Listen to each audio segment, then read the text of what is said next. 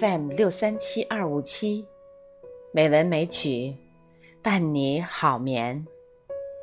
亲爱的朋友，今天是美文美曲第一千零二十五期节目。山竹妈咪呀，和大家继续共享有关《红楼梦》的文章。今天选送的作品片段题目是《世外仙书寂寞林》，他因灵魂被爱。作者颜红。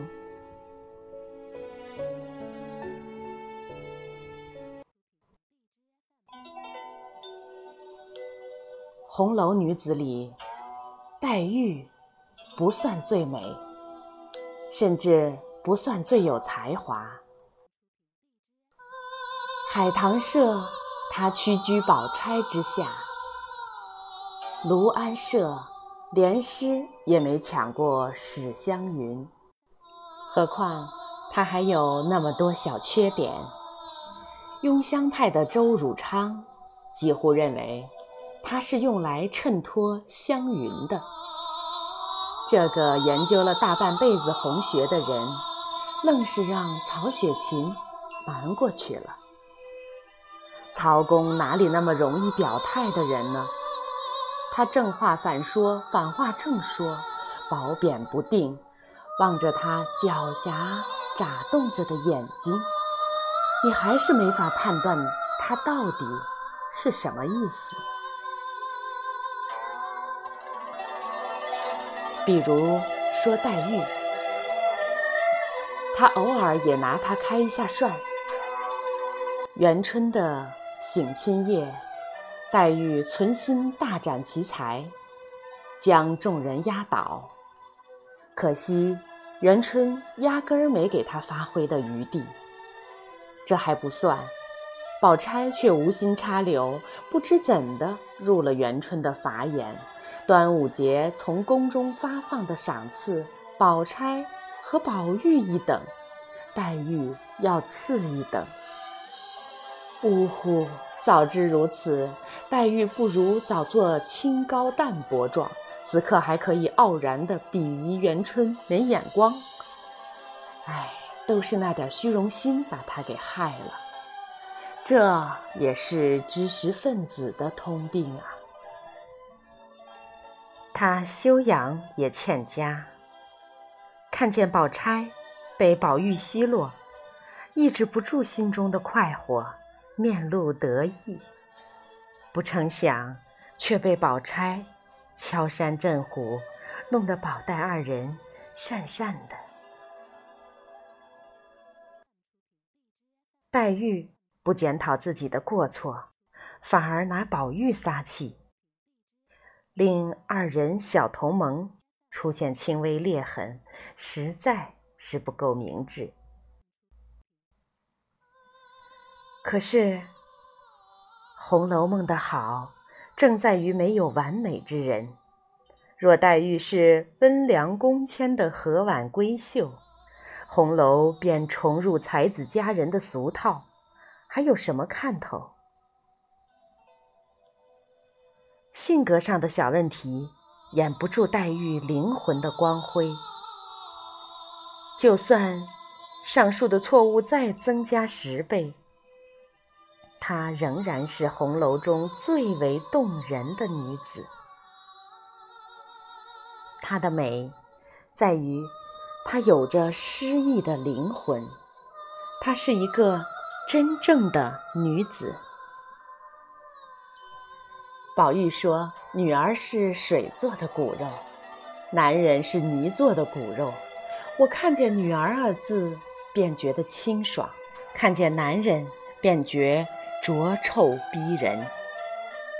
在曹雪芹笔下，‘女儿’特指那些美好而脆弱、温柔而易伤的灵魂，趋于艺术性，远离政治性。黛玉。”则是女人中的女人。首先，她温暖，冷冷的表面下是一片脉脉情怀。它的温暖是雨夜对于闺中知己的期待，是听宝玉胡言乱语以后骂一声放屁的家常，是等待燕子飞回檐下之后，方拿石狮子以出帘子的温存，是虽以宝钗藏奸，却被三两句掏心窝子的话卸去武器的简单。只看他和紫娟的关系，言语间每每能见那种姐妹般的亲情。他和宝玉怄气了，紫娟敢派他的不是，你能想象婴儿派宝钗的不是吗？或者世叔派探春的？紫娟跟宝玉也好，偏偏他又和我极好。一时一刻，我们两个离不开。这话也不是每个丫头都敢说的吧？薛姨妈开玩笑要把黛玉说给宝玉，紫娟也是热心的撺掇。这固然是紫娟的善良，也可看出黛玉的厚道。其次，黛玉懂世故而不弄世故。宝玉生病，他远远的看凤姐竟没来探望，心中诧异，想着这人就是没这个心，为了做给老太太、太太看，少不了也要打个花呼哨的。正想着，凤姐就带着一帮人花枝招展的来了。他那一套也就是对付尤二姐吧，黛玉可是摸得准准。身体孱弱，加上无心于此，凤姐生病一段，黛玉未得进入临时执政的三驾马车之列，但她毫不介意，热眼旁观，还私下里向宝玉赞扬探春的改革，说她办了好几件大好事，并为荣国府的财政感到忧虑，进的少，出的多，长此以往必将。后手不接，黛玉也挺知道李家之道的啊。都说宝玉娶了黛玉也过不好，我看不见得。只要不触及他的底线，黛玉其实也是个有弹性的人。深谙世事的黛玉却不弄世故，喜欢就是喜欢，不喜欢就是。不喜欢，他可以给赵姨娘含笑让座，却绝不会向这个不讨人喜欢的女人示好。而宝钗却在分送哥哥带回来的土特产时，连带赵姨娘都有一份。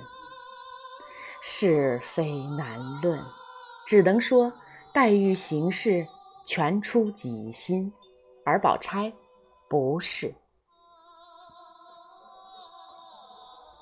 黛玉骂周瑞家的那一节更让人称快。薛姨妈托周瑞家的将十二枝官花分给姑娘们，周瑞家的最后才送到黛玉那儿。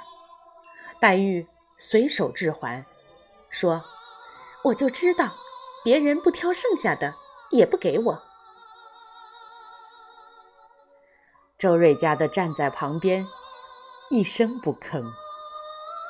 黛玉原本没说错，从后文可以看出，这周瑞家的就是个看人下菜的角色，样样坏事都有份儿。众人都做沉默的大多数，只有黛玉讨厌这个俗人，用一个动作请客发泄。以他的聪明，比谁都知道得罪小人的后果。只是，非如此不能快意。黛玉此举，怎一个爽字了得！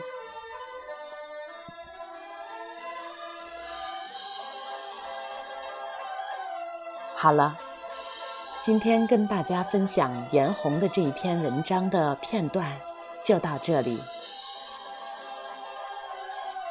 朋友们，